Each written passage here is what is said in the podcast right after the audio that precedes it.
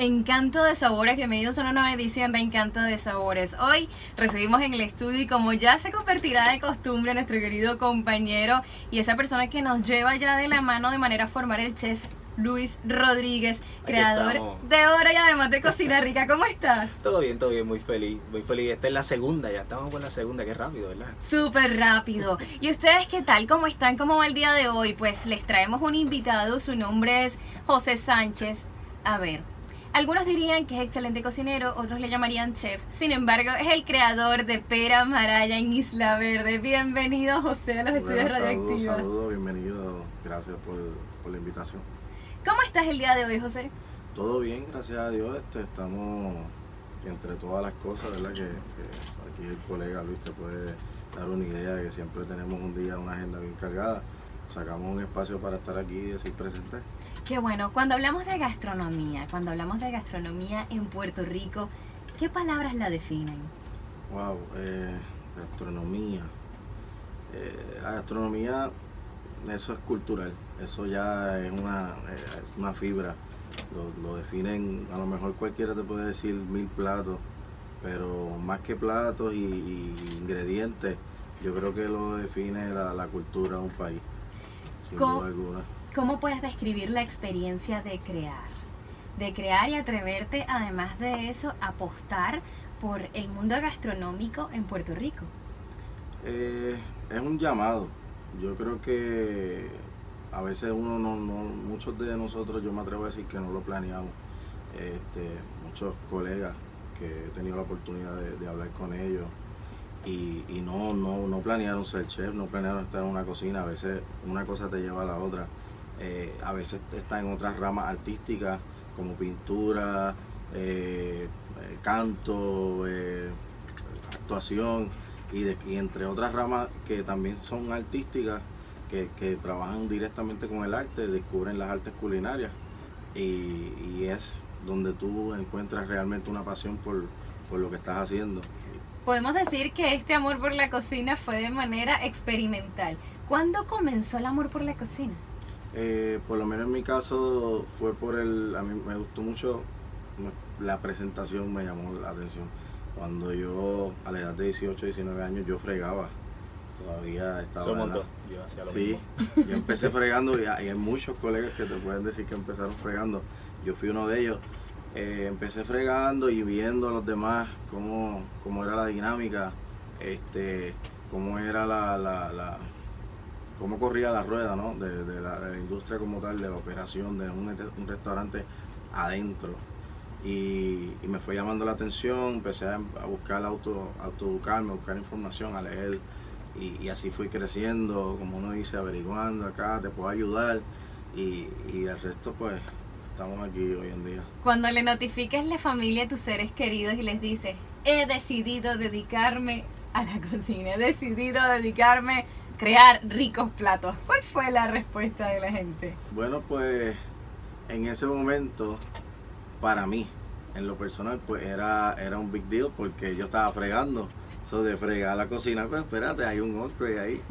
Eh, siempre estaba eh, dirigido a la arte. Eso sí, yo, yo pintaba, me gusta mucho la escritura, escribo.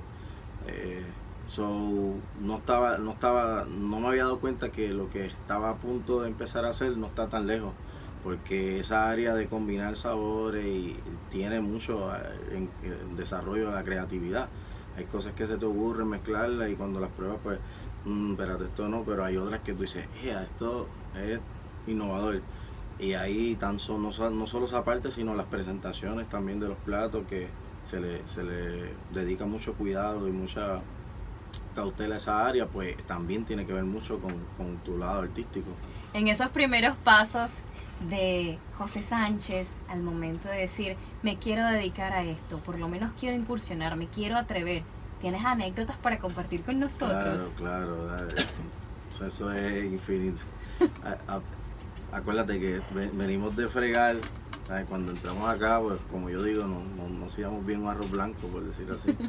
y, de ahí a tratar de, retarte todos los días a ti mismo en un sinnúmero de anécdotas que, no acabamos hoy. Hay muchos retos en la cocina. Sí, Yo creo que el más fuerte a mí en lo personal fue eh, la, la industria un poquito fuerte adentro de Terreta y el, el- lo físico también eh, fue bien fuerte porque para tú lograr esa, esa llegar a ese, a ese nivel que tú te sientes eh, de cierta forma pues completo para poder llevar a cabo la función de, de correr una línea o de correr cualquier operación eh, demanda mucho tiempo dentro y fuera de la cocina. A veces es más importante el tiempo que le dedicas fuera de la cocina que adentro porque pues dentro tú vas a sacar lo que lo que pida el cliente no pero afuera eh, es infinito eh, cuánto tú leas cuánto tú busques cuánto tú quieras eh, llenar y esa hambre tiene que estar. Si esa hambre no está pues pues no hay muchos muchas personas que entran a la cocina. Esa es la parte de la educación, pero también está la parte de dirigir el negocio. Que Ah, eso es hacer las compras. ah ya eso olvídate Eso para eso no te prepara nadie. Yo creo que te tienes que equivocar te tienes entonces, eso es poco a poco. Pero sí quisiera enfatizar que cuando tú estás fuera de la cocina yo creo que ese es el, el tiempo más importante. Si si tú lo aprovechas leyendo buscando información practicando eh, haciendo tratando de hacer recetas en tu casa ese tiempo cuando yo como cocinero lo hacía entraba a las 4 de la tarde y, y estaba desde las 7 8 9 ya leyendo, buscando, practicando, porque yo sabía que, que todavía me faltaba reforzar el área y no podía esperar a las 4 porque a las 4 ya lo tenía que hacer. So, eh, esas personas que, que le dedican todo ese tiempo extra a algo, no tiene que ser necesariamente la cocina, pues tiene más posibilidad de, de al- alcanzar lo que se proponga que, que alguien que no lo haga. Y esta industria como tal, pues sí requiere que- que te entregues de esa manera. ¿Algún momento Luis Sánchez, eh, José Sánchez, ha decidido desistir? ¿Has Eh, pensado en desistir? Déjanos eso ahí en pregunta. Porque sigan conectados con nosotros. Ya regresamos con más desde la Universidad del Sagrado Corazón. Conversamos con el cocinero José Sánchez. Algunos le llamarían chef. Sin embargo, él todavía le tiene como que cierta idea al nombre. Él es el creador de Pera Maraya en Isla Verde. Y ustedes no se pierdan esta entrevista. La magia de la cocina convierte al comensal en protagonista, pero después de escuchar estos relatos que hoy comparte con nosotros José Sánchez, el cocinero, chef, creador de Pera Maraya en Isla Verde y además nos acompaña el chef Luis Rodríguez, creador de. Oro y de Cocina Rica, hemos también empezado a conocer mucho más lo que es el mundo gastronómico, los retos tan grandes que implican elaborar este trabajo, esta colaboración, pero además de eso, interactuar con otras personas, bien sea como cocinero o como chef. Y yo le preguntaba, ¿en algún momento has pensado en desistir? Eh, mira, sí, si te digo no, por tratar de llevar el mensaje positivo, no, no es nada malo pensarlo ni que, ni que ni que lo contemple en algún momento. Yo creo que todo, a, a lo que sea que nos dediquemos, hay veces que hay frustraciones y, y, y uno cada vez que en- enfrenta un reto nuevo, una etapa nueva, uno dice, espérate, yo no era para esto. Y pues hasta que uno se da cuenta que pues, esto es una etapa más, esto va a pasar. Y yo tengo un dicho que me ayuda mucho con eso, que es, no importa lo que esté pasando hoy, a veces yo, sea el día con la ventana, que lo que le llamo la ventana donde sale la comida, lleno de tickets o, o- o- o un mal día en cuestión del rush o que no, no supimos cómo, cómo eh, correr la operación. este, no importa lo que esté pasando ese día, yo digo, este día va a pasar, este día se va a acabar, no, no, no, no importa y a veces cuando más tensión tengo por sea eso o otras cosas, eh, en el restaurante pasan miles de cosas, pero eh, ahí yo, yo es cuando trato de acordarme, digo, no importa lo que esté pasando ahora mismo, esto se va a acabar. Y yo me voy que- a levantar mañana y ya esto se acabó. ¿Quieres Vamos para lo nuevo. al- Algo gracioso. Eso mismo estábamos pensando ayer cuando estábamos bajando de San Juan en la clase de caminata que nos tiramos. A algún momento vamos a llegar al vamos carro. a llegar al carro en algún momento. sé. No, te quites, no te quites que vamos a llegar al Y carro. esto se va a acabar y pues me, me agarro mucho de eso. Es admirable, podríamos decir que tiene como cierto sabor agridulce, porque por un lado tienes la parte sacrificada y la entrega total a comprender el respeto y el valor que tiene eh, todo lo que está relacionado a crear en la cocina. Pero además de eso, interactuar con otras personas cuando estás en un grado de estrés increíble, que además parece que haces magia con los alimentos y los demás perciben lo que ocurre en la cocina, porque dependiendo de cómo queda la gente empieza a sospechar. Así. Y si a eso le sumamos lo que serían las exigencias propias que tenemos cada uno de nosotros y esa sobrevaloración de lo bueno y de lo malo, Exacto. te quiero preguntar, ¿cuál es la parte satisfactoria de todo esto? ¿Cuál es la parte que llena tu corazón y que te hace sentir, tomé la profesión adecuada, estoy haciendo lo que realmente me apasiona y vale la pena que siga aquí? Mira, eh, ahí son dos cosas la- que son mis favoritas. La primera es, yo trato de identificar esas mesas que nunca han venido. Y me, si la mesa nunca ha venido ninguno de los platos, ninguno de los cursos, le ha tirado foto a un plato, ahí yo no me siento como que, espérate, algo no está pasando. Cuando eso pasa, pues me siento bien. Me siento bien porque es una de las partes que, que me gusta mucho. Aparte de eso, pues el, la satisfacción que ellos sienten, eh, cómo se expresan después que terminan. Eh, lo- los restaurantes, y ahí es que viene la palabra de, de restaurar. Eh, eso es bien, cuando tú vas a un restaurante que comes, que tienes hambre, y después que comes te sientes restaurado, pues de ahí nace esa palabra para los restaurantes. Mucha gente, pues, digo, poca gente pues, lo conoce. Yo no conocía el significado y tengo dos semanas preguntándomelo. Y ha llegado la persona indicada a responder mi Pues el pregunta. restaurante viene de restaurar. Cuando ya Gracias. tú comes y te sientes abastecido, tú te restauraste. Y para eso están los restaurantes, pues cuando la persona se siente Angelito sabe restaurada, de eso, ¿verdad? Seguro. cuando tú te sientes restaurado, pues ese feedback, ese- esa, esa, ese sentir que tiene la persona, pues a, no- a nosotros nos agrada mucho ver las caras, ver ir a la mesa y compartir con ellos cómo está todo y, y que se sientan bien, pues eso, eso y, y que tiren fotos, yo creo que eso es lo más que, Te voy a que se, se llevan ese pedacito. Aquí voy a incluir mi parte de la anécdota, que yo siempre me la paso contando anécdotas. Yo creo que eso nos une a la realidad de nuestras vidas. Yo a veces al principio como que quiero tomarle foto a esto por la sección de encanto de sabores, para luego hablar, ¿verdad? Desde, mira, fui a este lugar y conseguí esto. Más que opinar sobre el lugar, es presentarle a la gente, mira, si tú llegas a este lugar te vas a encontrar con Con esto. esto. Es la verdad. Y a veces como que la gente te ve, yo digo, ¿será que me estoy pasando de millennial? Si yo saco el celular, le tomo foto y lo publico, No, no, ¿es no, adecuado no los es adecuado? eso. Sí. Ah, mira qué bueno, ¿ves? Entonces Claro. cuando alguien me diga, mira, tú vas a sacar el celular, a los chefs les gusta esto. Claro. Hay que reseñar, hay que reseñar cuando llegamos a un lugar y nos gusta. Y además, si usted dice, bueno, me voy a evitar el comentario porque quizás no me siento tan experto en materia, por lo menos documente a los demás de qué es lo que va a encontrar. Exacto. José Sánchez, él es cocinero, es chef de Peramaraya en Isla Verde.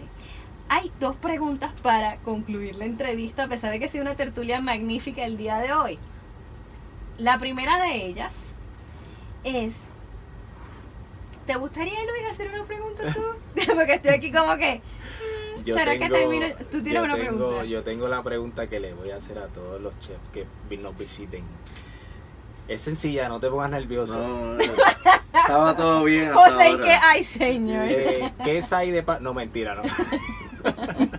¿En qué etapa de, de tu carrera sentiste que podía, te podías llamar chef? Eh, eso es bien polémico, por eso le escogí esa pregunta. Este, yo creo que uno, uno nunca se siente preparado porque siempre hay algo nuevo. Siempre hemos visto la evolución, cada 10 años sale algo, una máquina nueva, una técnica nueva de cómo hacerlo. Tú lo hervías, ahora hay una máquina que lo, que lo mantiene en la misma temperatura del agua sin que esté ahí hirviendo. Eh, y así sucesivamente va a ver que de aquí a 10 años va a haber otra máquina que va a hacer algo mejor que la que lo hace ahora. So que en esa parte, bien similar a la medicina, nunca paras de aprender. Y si, si en realidad te metes lo que es dentro de- del- del servicio y de, y de cómo mejorar eh, todo en tu entorno, en tu restaurante, no, no acabarían nunca. Hay unas técnicas estándar que, eh, como digo yo, las salsas madre, los cortes, y hay unas cosas que tú te las aprendes y, y tú puedes, pues, existir y sobrevivir dentro de una cocina porque tienes ya lo, lo básico. Pero si, si indagas más allá, es, es un mundo infinito que, que tú nunca vas a, a sentirte preparado porque una vez entras a otro a otras técnicas mm, es como si como si no supieras y Luis sabe que tú puedes trabajar toda la vida en una cocina y tú entras a otra cocina y tú Y estás aprender mil cosas mil nuevas. cosas nuevas. Ujú. So que en esa, en ese aspecto pues no puedo decir como que me siento preparado. La gente pues ya cuando tú estás armando una cocina, pues por obligación te van a llamar chef porque Por- están los por cocineros y tú por el y respeto. por el respeto y los demás colegas ven tu trabajo, van a, te visitan, lo prueban y como que eh, socialmente entre ellos pues te vamos a darle la proof. Te dan el título. Sí, pero, pero es algo que te da la gente, es algo que te dan los colegas, algo que te dan eh, tu trabajo. Eh, no es algo como que tú puedas sentirte dentro de ti ya, porque si es por ti y por esa hambre de seguir aprendiendo lo nuevo, tú te mantienes cocinero toda la vida. Hasta que te Quizás mueras. también- Cocinero hasta que te mueras. Quizás también puede ser el sentido de la responsabilidad y lo que significa el respeto que se tiene por el trabajo que se realiza. Sí, porque el colega sabe, porque él, él lo sabe, y so, él ve que lo otro, el otro lo está haciendo, pues él, él, él respeta igual que tú lo vas a respetar a él. José, tengo que sumarte otra pregunta. Ahí está, su- Ahora para sí que ¿Qué no van a Luis, encontrar? que ¿Qué para que no van a encontrar? Claro, para que no te asustará. ¿Qué van a encontrar aquellas personas que visiten Peramaraya en Isla Verde? Pues mira, pero Maraya es un, como yo digo, es una, una boutique. Eh, nosotros cocinamos mucho fuera del menú, no tenemos nada como que estándar ni nada. Sí hay platos que nos siguen desde el principio porque son bestsellers, pero nosotros una cocina creativa donde tú puedes hasta llevar tu propia proteína y decir, mira, hoy quiero comer esta más algo con esto.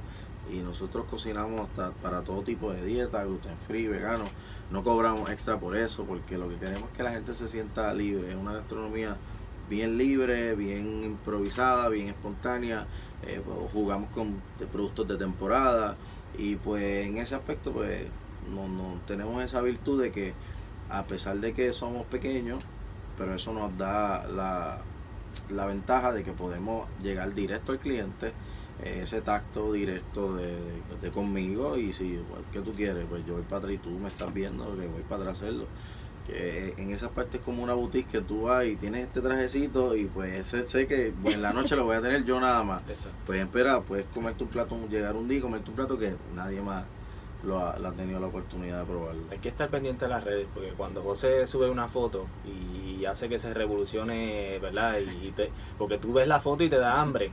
So, tienes- Sí. sabes que tienes que estar pendiente para cuando él suba la foto, arranca papera y sabes que Que vas a tener es ese plato ese, Ese es ya día. mismo, Sí, ese día. rápido, sí. Las redes de ustedes, ¿cómo los encuentran en las redes sociales?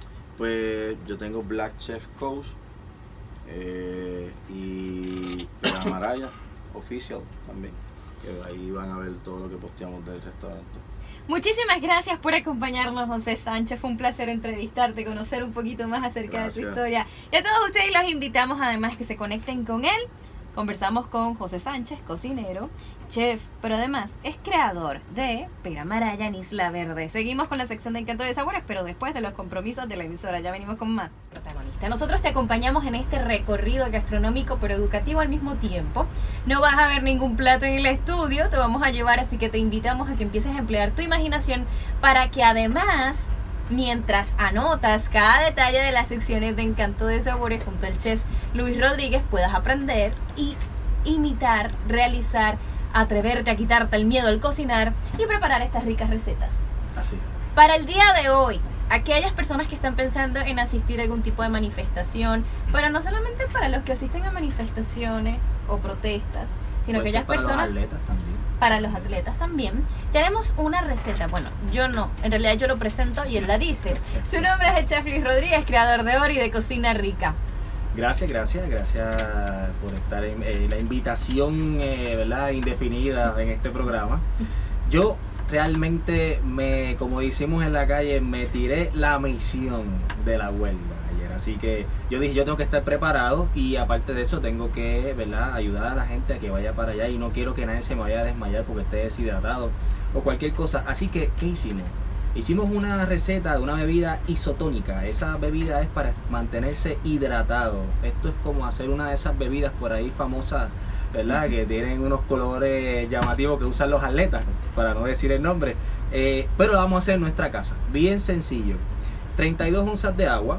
Vamos a coger dos cucharaditas de miel, una cucharada de sal, una cucharada de bicarbonato de sodio y dos limones o dos limas, porque ya en el segmento pasado aprendimos, ¿verdad? A diferenciar lo que es una lima y un limón. Les doy Así el que- dato. Lima es de color verde. Muy bien. Limón es de color amarillo. Amarillo. Aprobada la primera Así clase. está. Gracias. Así que usted elige el que usted quiera, el que haya comprado, no importa si tiene la lima en el patio, pues use la lima, si quiere comprar el limón, pues todo depende de la acidez que usted quiera, ¿verdad? Tener en su bebida.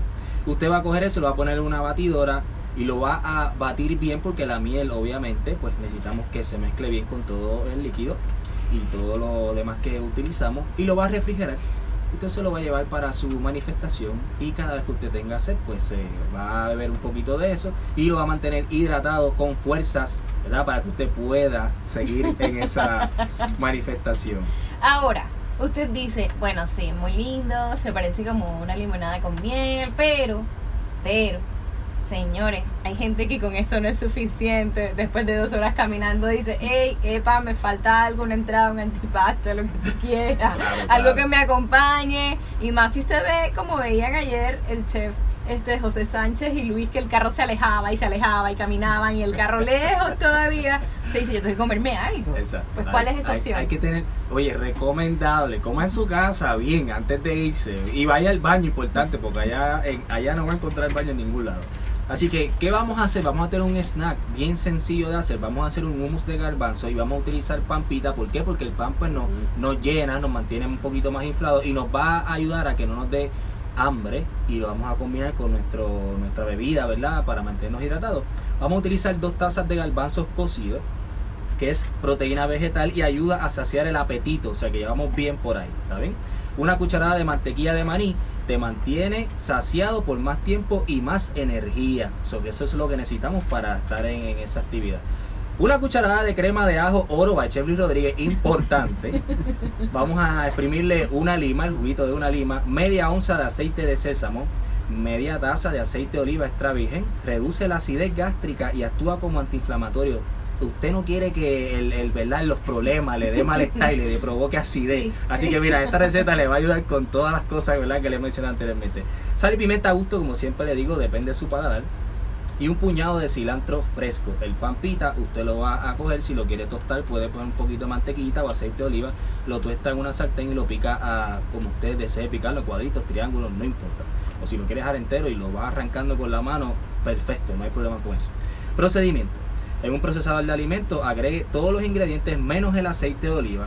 Va a encender el procesador y va a ir agregando el aceite en hilo poco a poco para crear una inyección de aire e ir creando una consistencia de pasta.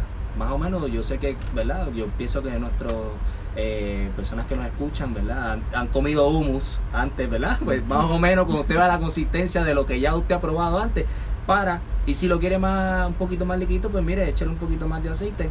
Lo que va a hacer es guardarlo en un envase con tapa y refrigerarlo antes de irse. Esto le puede durar cómodo dentro de su bulto 8 horas tranquilo porque no necesita tanta refrigeración. So, después que usted lo hizo, lo puso en la nevera, se lo llevó y puede estar 8 horas. Y yo sé que no le va a durar 8 horas porque a la que usted empieza a subir la cuesta ahí de Como San Juan Ángel, si siempre tiene hambre, 10 No, minutos. eh, olvídate de eso. eh, ya, y, y si usted es alguien como nuestro amigo Ángel que coge mucho, mire, haga la receta por dos. Exactamente, ya ustedes saben. Gracias, Luis. Quienes deseen comunicarse contigo, ¿cómo te pueden encontrar? Bien fácil, Oro by Chef Luis Rodríguez en Instagram, en Facebook, eh, síganme en YouTube como Chef Luis Rodríguez, ¿verdad? Para que le llegue la notificación de cada vez que hacemos un video nuevo. Y eh, nuestras redes de podcast, Chef Luis Rodríguez Podcast en más de 8 plataformas, así que pueden escuchar todo lo que hacemos. Ahí nos van a encontrar, así que no se pierdan esta sección porque viene cargada de cosas buenas. Y a ustedes, gracias por estar conectados. Gracias, Luis, por acompañarnos. Gracias a ti. Hoy, ¿qué pasa? No, todavía queda programa. Les regalamos un excelente tema musical. Ya venimos con más, seguimos conectados. Gracias, gracias a todos los que se conectaron. Sí, viste. Chao.